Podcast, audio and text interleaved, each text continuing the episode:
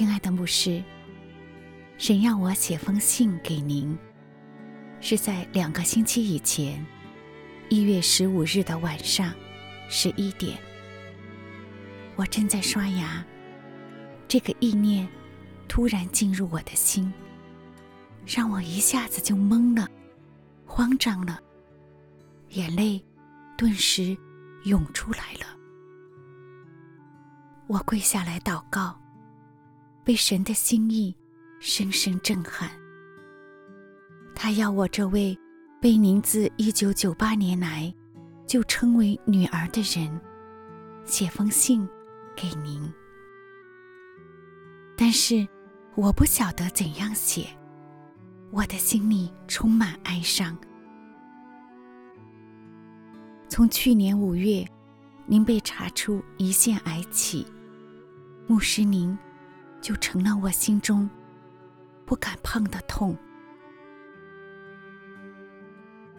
上周我与您和师母视频电话时，您身体虚弱，头只能靠在枕边说话。您用弱弱的声音又唤我女儿时，牧师啊，我流泪了。癌细胞在您的体内扩散，让您。连动手指头的力气都没有了，您还挂念着我，在电话里和师母一起为我祷告。今天下午，一月二十七日，在距离神要我给您写信的十二天后，当我想着您时，心中突然注入了一股难以言状的平安和喜悦。这股力量。顿时扫去了压在我心里的所有悲伤和沉重，我突然轻快起来。我想到在信仰的道路上，你们是如何带领我、影响我时，竟然笑出了声。我心里瞬间充满美好，说不出来的美好。我一下子就明白了，牧师您在新年家信里说的话。您说。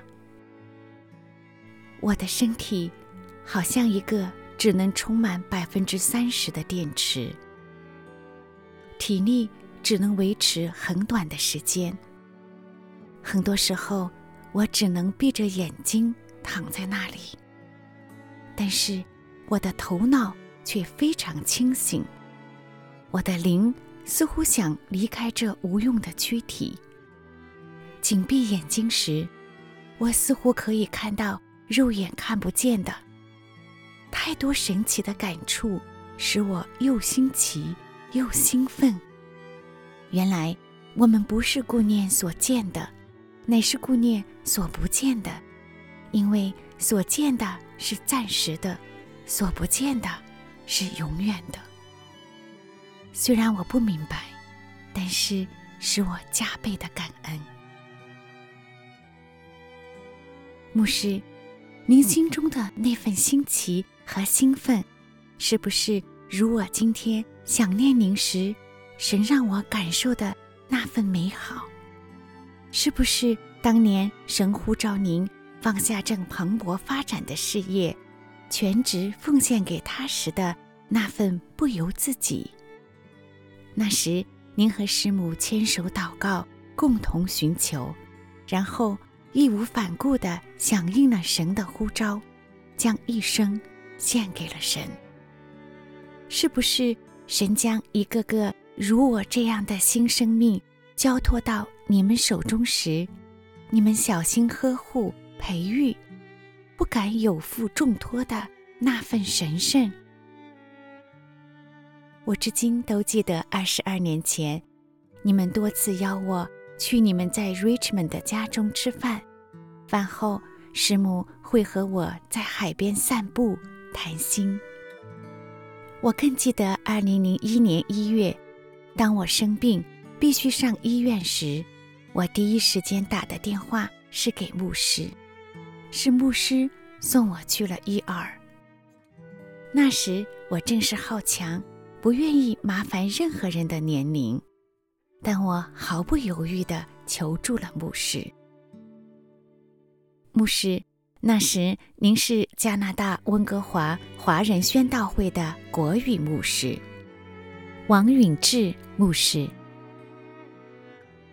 您和师母是我信主后的第一对牧师师母，您俩在温哥华陪伴我成长五年，然后神又将我带回国内，在那里我被交到另一对和你们很相似的牧师师母手中，他们来自马来西亚。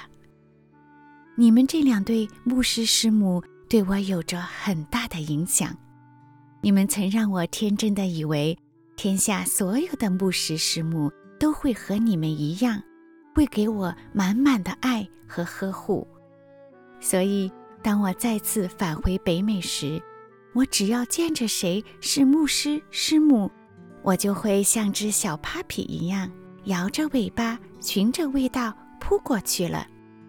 碰壁后，我心里是多么困惑，多么不解呀！怎么可能和你们不一样呢？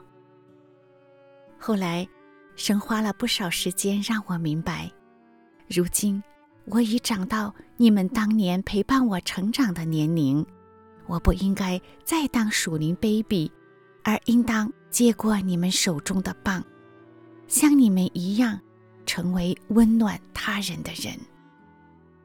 只是我一遇到您和师母，就故态复萌。就在你们这对父母面前，开心像小孩。你们退休后满世界飞，一会儿巴拿马，一会儿东欧国家，一会儿马来西亚，都是去宣教。但我总能见到你们，温哥华、西雅图、洛杉矶，我们都在一起吃过饭，我都拥抱过你们。发现你们比从前都矮小了些似的，但是师母还像从前一样高兴呢，会咯咯的笑。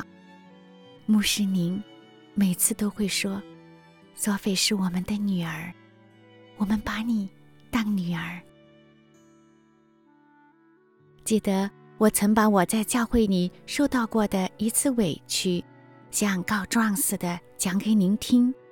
您当即就不乐意了，就像爸爸袒护女儿一样，旗帜鲜明地站在我这边护着我。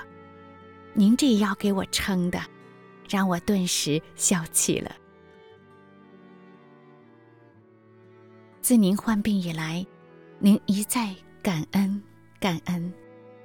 您说，因着大家的祷告，神已医治我三次了。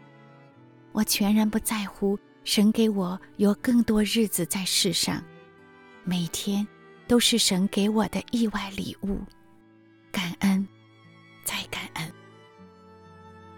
您说，神特别怜悯我，让我和师母、女儿两家快乐地庆祝了我们结婚四十五周年和我的七十岁生日。回想过去的年日。心中无限的甜蜜和感恩。师母说：“我们每天都很喜乐的过着神给我们的每一天。不知神还会给我们多少在一起的时间，只是不断数算神的恩典，且感恩。我们也为许多人代祷。如果您有代祷的事项，请告诉我们。”为你们祷告是我们的喜乐。牧师，写信至此，夜已深。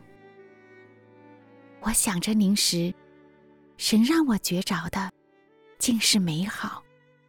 所以，我想我不会再为您的祷告中再掉眼泪了。